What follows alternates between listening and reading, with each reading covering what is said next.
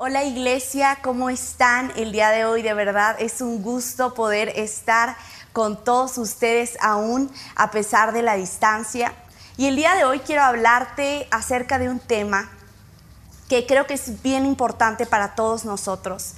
Y creo que a la mayoría de nosotros nos, nos gusta, por no decir que nos encanta, la verdad, tener la, la razón. ¿Sí o no? O sea, creo que eh, es, es hasta uno goza cuando dices, te lo dije, te lo dije, porque nos gusta tener la razón, nos encanta y casi siempre es tener el control de todo.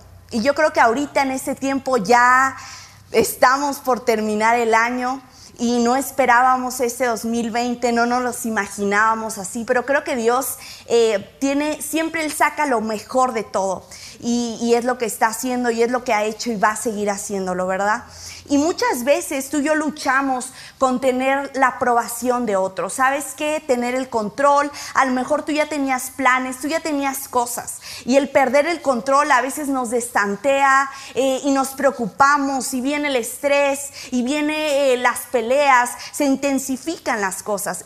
Y, y no siempre es, y vamos a decirlo sinceramente, no siempre es fácil convivir con las personas que tenemos más cerca. ¿Verdad?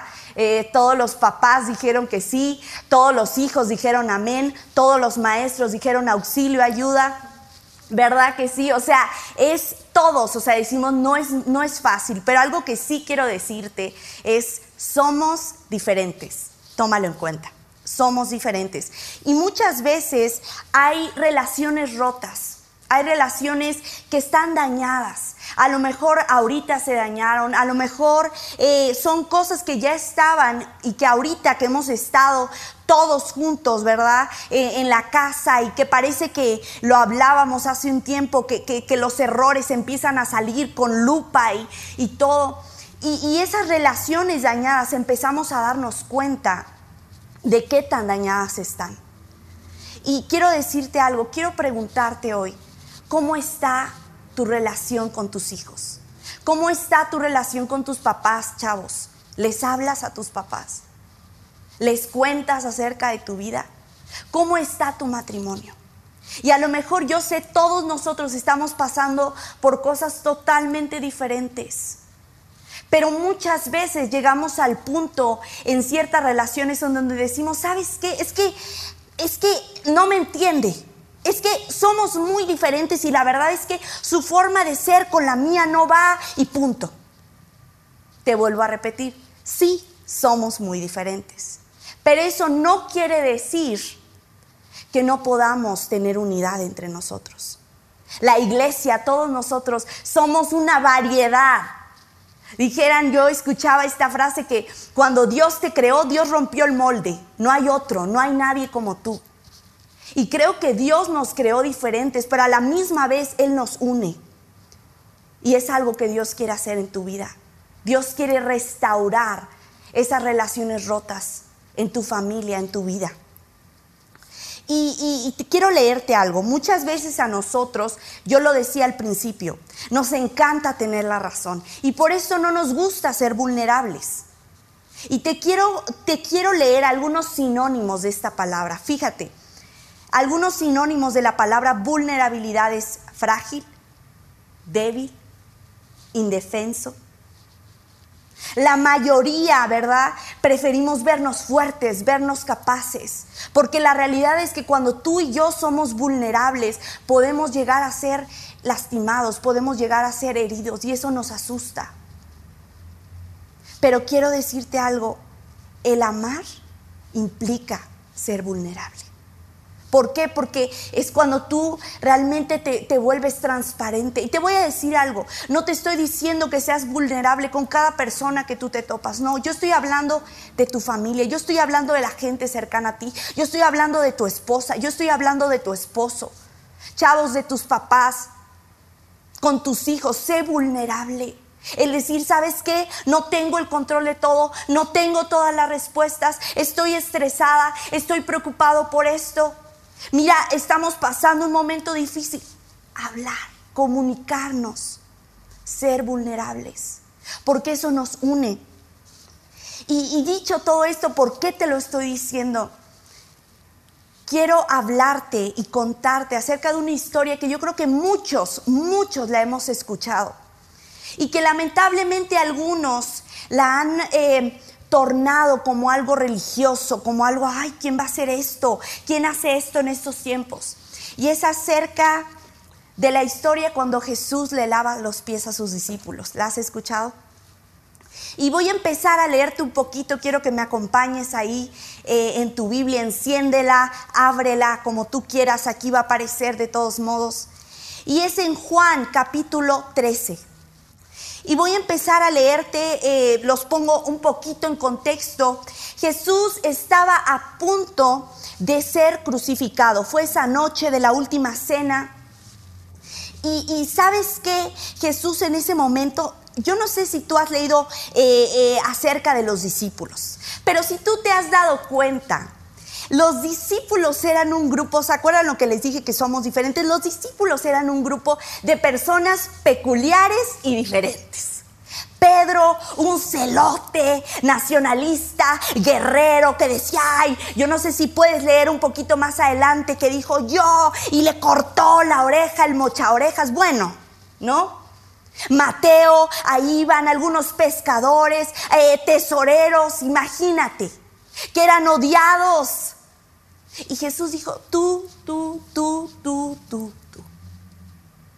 Porque yo creo que Jesús nos quería demostrar, sí, son diferentes, pero puede haber unidad. Yo quiero hacer algo en ustedes. Y, y en este momento imagínate que están todos los discípulos.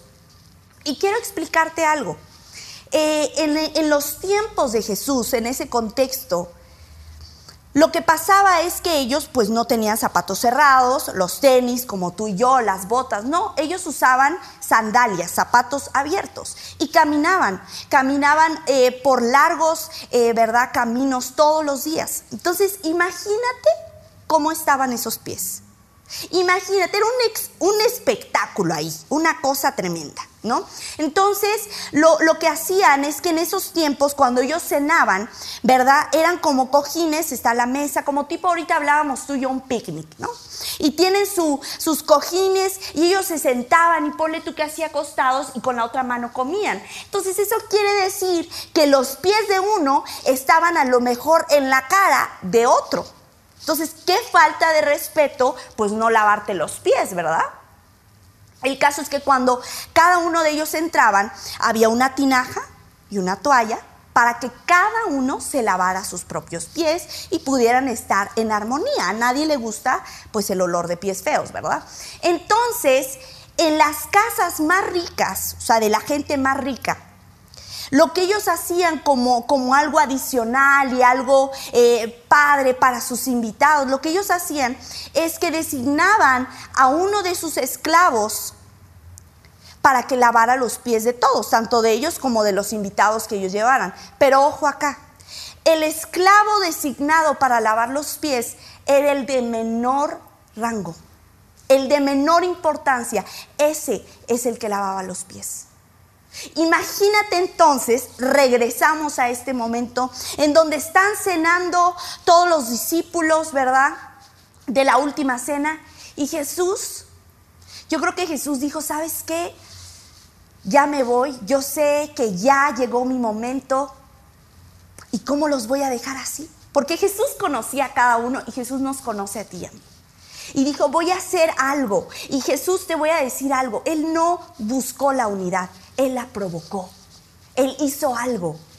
Y en ese momento, pues Jesús, ¿verdad? Eh, eh, se pone la toalla, dice, en la cintura. Imagínate que le empieza a lavar los pies a cada uno. No, no sé a quién se los lavó primero. Pero imagínate, el rey del universo, su maestro, el aquel que, que hace milagros, ¿verdad? Que camina sobre el agua, se arrodilla y les empieza a lavar. Yo creo que se quedaron, ¿qué onda? Quizás así callados, yo creo mudos acá.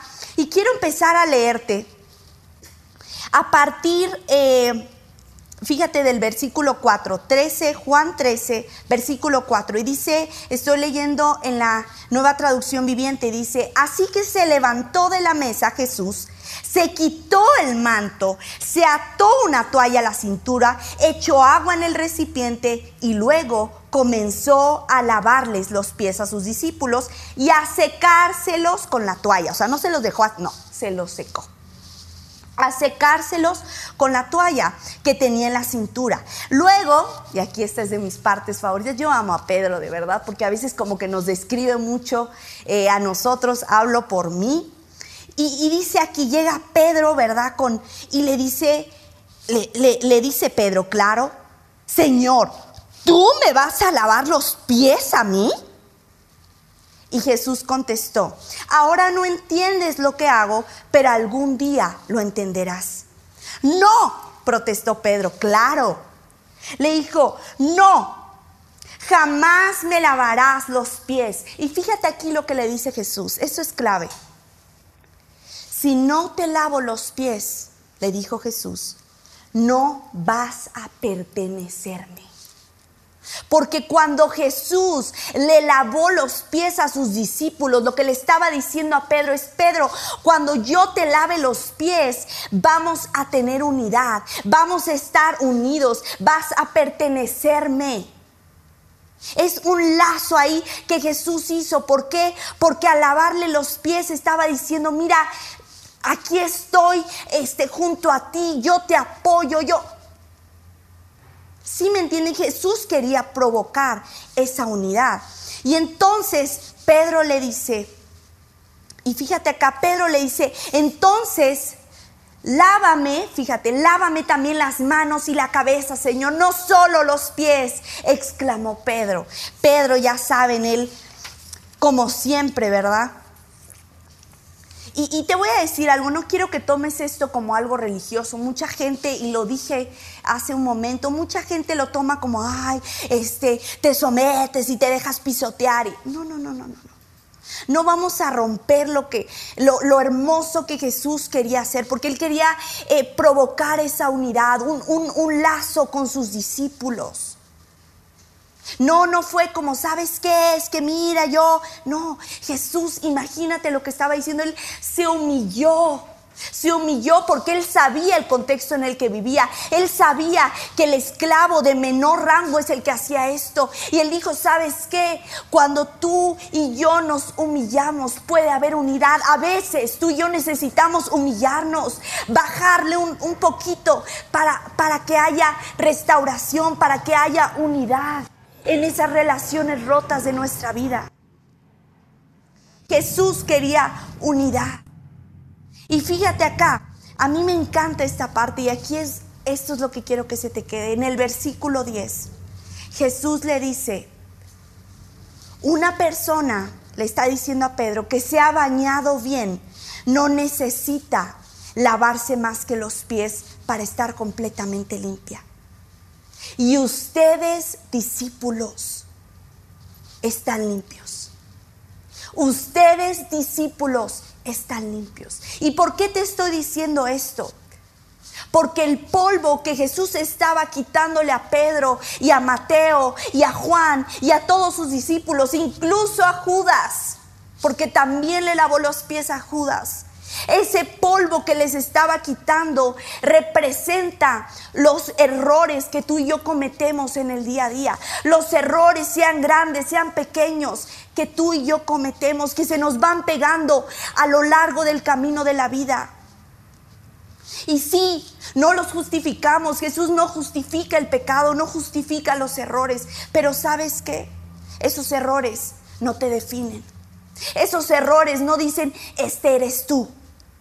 Jesús separó el polvo de los pies de su corazón. Jesús separó sus errores de su identidad. Todos, todos, tú y yo, traemos polvo en los pies. Día con día traemos polvo en los pies. Tenemos que ir a, Jesús y pedirle perdón y decirle, Jesús, lávame. Lava mis pies, lava mi alma, quítame este polvo, ayúdame a seguir adelante. Todos traemos, pero ¿sabes qué hace Jesús cuando ve ese polvo en tus pies? Él lava tus pies. Él lava tu alma. Él te abraza, Él te dice, ¿sabes qué? Aquí estoy. Y tú puedes salir adelante. Yo estoy contigo. Yo estoy contigo.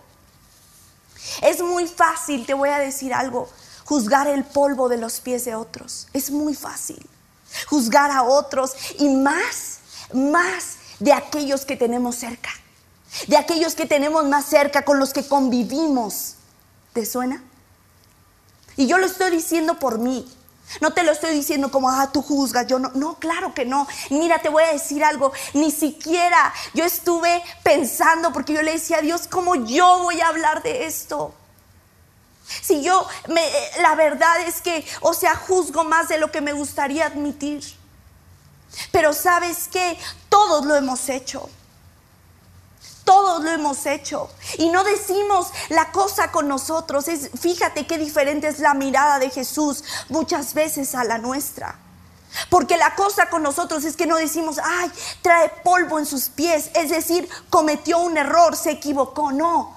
Nosotros decimos, está sucio, está sucia, pecador, y ponemos, empezamos a poner etiquetas. El divorciado, la divorciada. No llegamos y decimos, pastor, es que fíjese que, que traigo a esta persona, a este hijo de Dios, que está luchando con las drogas. No. Decimos, Señor, le traigo a este drogadicto. ¿Sí o no? Ay, es que eh, este hijo de Dios, mira, está luchando con la pornografía. No. Decimos, este inmoral cuando es polvo en los pies y no estoy justificando el pecado, pero lo que estoy diciendo es que Dios aún puede hacer algo con ese polvo en los pies, con esos pecados que a lo mejor nos han tenido atados, con esas adicciones. Y te voy a decir algo, qué diferente es la mirada de Jesús a la nuestra, porque Jesús ve ese polvo y él lava los pies. Y te voy a decir algo, Él lava los pies aún antes de que le fallen. Y te estoy hablando de un Pedro que le lavó los pies y que no solamente le lavó los pies, le dijo, están limpios. Y aquí lo único que dice es, no todos están limpios. Estaba hablando de Judas porque sabía que Judas lo iba a traicionar, pero te voy a decir algo, aún así Jesús le lavó los pies. Minutos antes, horas antes de que sabía que Judas iba a salir y lo iba a traicionar. Minutos antes de que sabía que Pedro lo iba a negar tres veces, Él le lavó los pies. Jesús vierte gracia sobre nosotros, sobre nuestros errores. Él vierte gracia. Un pastor que a mí me encanta cómo habla, dice, dijo esto, fíjate, ser como Jesús es aprender a perdonar a aquellos que nunca se disculparon.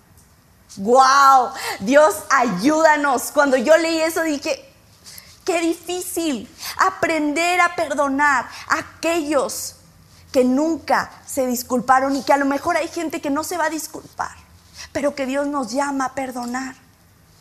Jesús nos dice en su palabra, fíjate, aquí más, más abajo, dice, ustedes en el versículo 14, ustedes deben lavarse los pies unos a otros les di mi ejemplo para que lo sigan. Hagan lo mismo que yo he hecho. Hagan lo mismo que yo he hecho. Uno de los consejos que a mí me encanta que el pastor Jeremy me dio, tío, gracias, me dijo, Pau, recuerda siempre la gracia con la que tú has sido tratada. Y hoy es algo que yo te quiero decir. Recuerda la gracia con la que tú y yo hemos sido tratados. Recuerda que Jesús a ti y a mí nos ha lavado los pies no una, sino varias veces. Recuerda eso. Cuando, ¿sabes qué? Trata de recordar a Jesús lavándote los pies para así tú y yo poder lavar los pies unos a otros. Cuando, cuando tú pienses en una persona, sabes que cometió un error porque somos humanos, somos imperfectos, lo vamos a hacer. Pero sabes qué? Quiero que, que ahorita cierres tus ojos ahí donde estás. Cierres tus ojos y te imagines a Jesús lavándote los pies. Ábrelos. Y sabes que esa es la posición Esa es la posición. Cuando Jesús se humilló, se inclinó, traía su, su toalla, traía su toalla y aquí estaba la tinaja. Y yo creo que les agarró los pies porque estaban acostados. Y yo quiero que tú te imagines ahí donde estás sentado, sentada. Imagínate la cara de Jesús lavándote los pies. Porque no te los lava, ay, te equivocaste. Otra vez. Te dice, ¿sabes qué? Yo vierto gracia. Yo te amo y lavo tus pies. Yo he dado todo por ti. Y voy a seguir lavando tus pies hasta que vuelvas a estar conmigo. Ese es Jesús. Y sabes que tú y yo lavamos los pies unos de otros al no etiquetar y definir a alguien por sus errores. Y te voy a decir algo, no, no te confundas, no hablo de relaciones tóxicas. Si tú estás viviendo ahorita una relación eh, de violencia, una relación difícil, una relación, aléjate. Salte de ahí. Yo no estoy hablando de esas relaciones. Yo estoy hablando de, esas, de esos a lo mejor matrimonios donde sabes que se han alejado porque no ha habido vulnerabilidad, que se han alejado por los problemas, pero que ahí están y quieren hacer algo, te voy a decir algo, Dios quiere restaurar tu relación, tu matrimonio, Dios quiere restaurar a tus hijos. Dios quiere restaurar tu relación con tus hermanos, tu relación con tus papás. Dios lo quiere hacer. Por eso nos enseñó esto. Y sabes que es increíble. Te voy a decir algo, Jesús se inclinó, tú viste esa posición, se inclinó. Jesús se inclinó. Y te voy a decir algo. Hay una historia en la Biblia, todo mundo la sabe y eh, la hablamos mucho y en diferentes perspectivas acerca de la mujer adúltera. Y fíjate qué hizo. Acuérdate, te pongo un contexto por si nunca la has escuchado, nunca la has leído. Esta mujer la encontraron en adulterio, la encontraron con un hombre eh, casado, ¿verdad? El adulterio. y que no era su esposo y, en ese momento eh, la sacaron así, yo creo que ahí eh, pues en, pleno, en pleno momento, imagínate qué vergüenza para ella, abandonada porque nunca se habla del hombre con el que estaba, solamente de ella. Y no estoy siendo, ojo acá, no estoy siendo, no soy ni feminista, ni soy machista, porque delante de Dios tú y yo somos iguales. Él nos ama por igual. Y, en ese momento eh, llega, la, la, la ponen ahí, yo creo que le decían, a ver Jesús, pues vamos a apedrearla, y todos ya con la piedra. Todos viendo los pies sucios y diciendo esto no es un error, ella es un inmoral, ella es esto, ella es el otro, ay, es un este es un inmoral, es un drogadicto, ay, es que mira, él es un pecador.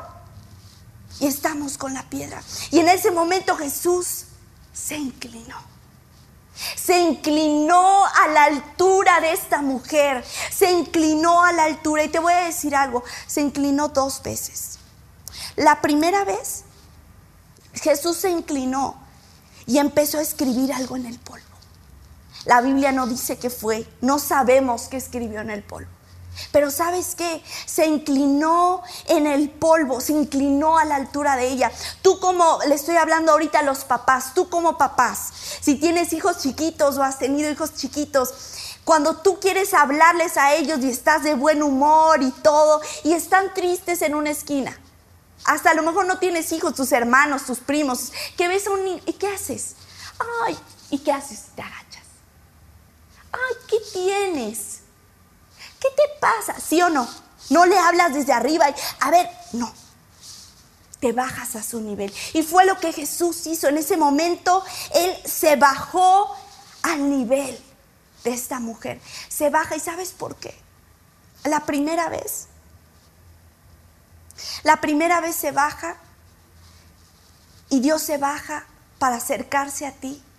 Cuando tú y yo estamos alejados, cuando tú y yo sentimos que ya no somos dignos, que hemos cometido tantos errores, que tus pies no solamente están sucios, sino que están horribles y que ya no hay perdón.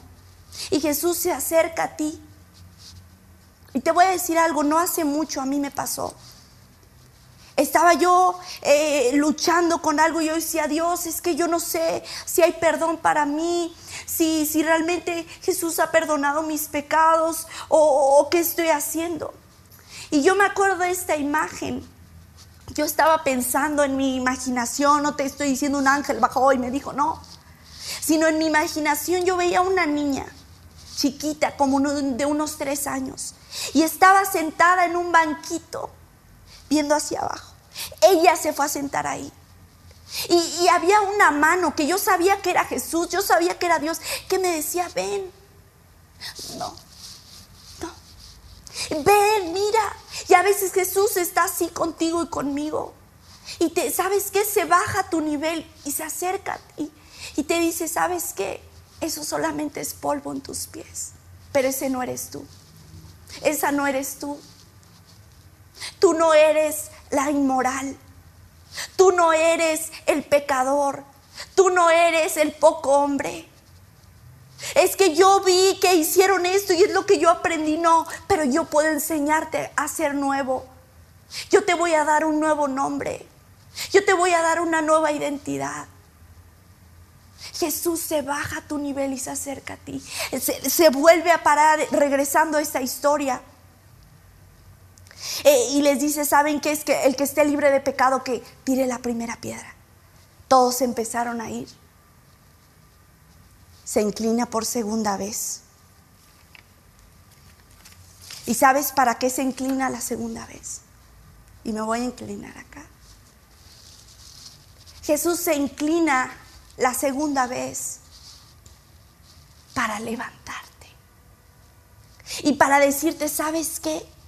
Levántate, yo te perdono, yo tampoco te condeno, vete y no peques más. Levántate, que yo te doy nuevas fuerzas. Yo no sé si ahorita tú estás en un momento donde dices, yo me siento ahí en el suelo. Porque, porque sabes que han llegado tiempos difíciles, tiempos de tristeza, tiempos de depresión. A lo mejor eh, estás en medio de una separación. No sé qué es lo que tú estés viviendo. O te sientes deprimida, te sientes solo no tienes ganas de vivir, Jesús está ahí. Y quiero que ahorita tú lo sepas, Jesús está ahí. Y te está levantando con sus manos, con amor, te está cubriendo y te está diciendo, levántate, yo no te condeno, no peques más. Yo te voy a ayudar, yo te voy a fortalecer, yo te voy a ayudar un día a la vez. Yo tengo planes buenos para ti. Tu vida apenas inicia. Y tengo cosas increíbles para ti. Vas a conocer y te vas a casar con ese hombre bueno, con esa mujer buena que Dios tiene para ti. Ese es Jesús. Levantó a esta mujer. Y te voy a decir algo. Yo leía en un libro esto que a mí me encantó. Dice, si tú cuando llegues al cielo estás en la entrada y dices, oigan, yo quiero conocer a esa mujer adúltera. ¿Quién es? La quiero ver. ¿Quién es? De la que, de la que hablábamos tanto. Te voy a decir algo. No la vas a encontrar. ¿Sabes por qué? Porque en el cielo ella no es la mujer adúltera. En el cielo ella es conocida como la mujer que Jesús levantó y nunca más pecó. Como la mujer que Jesús limpió y Jesús lavó y vertió gracia sobre ella y su vida fue cambiada. Te, te, voy a decir algo, deja que Jesús entre a tu vida, revolucione tu mundo, revolucione tu forma de pensar y lave tus pies.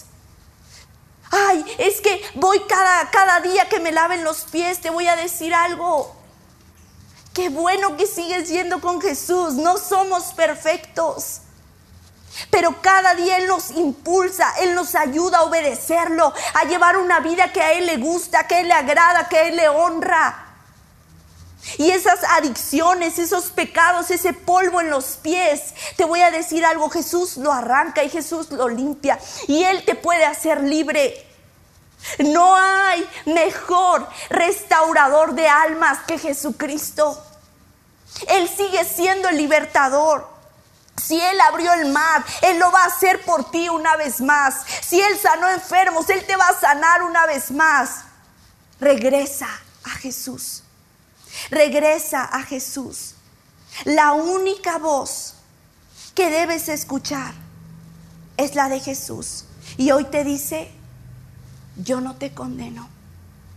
Levántate y no peques más. Levántate que yo estoy contigo. Levántate. Y te voy a decir algo.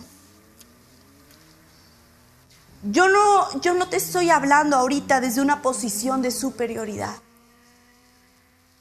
sino sabiendo que Jesús ha lavado mis pies muchas veces, muchas veces, y que voy a seguir necesitando que lave mis pies. Sí, yo lo sé. Pero también te hablo desde una posición en la que yo te puedo decir, Jesús me ha levantado, me ha restaurado, me ha abrazado, me sigue invitando a estar con Él. Y a veces nos sentimos como que dices, ¿por qué me sigues invitando? ¿Qué has visto en mí? Lo que sus ojos ven en ti, nadie más lo ve. Nadie más lo ve. Él te ama. Y quiero preguntarte algo.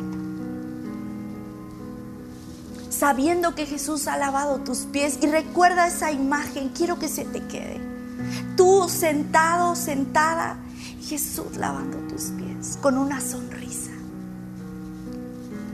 ¿A quién necesitas lavarle los pies el día de hoy? Y algunos, yo he visto algunos matrimonios que lo hacen literalmente y está bien. Porque a veces lo toman como, ay, mira, y religioso. No.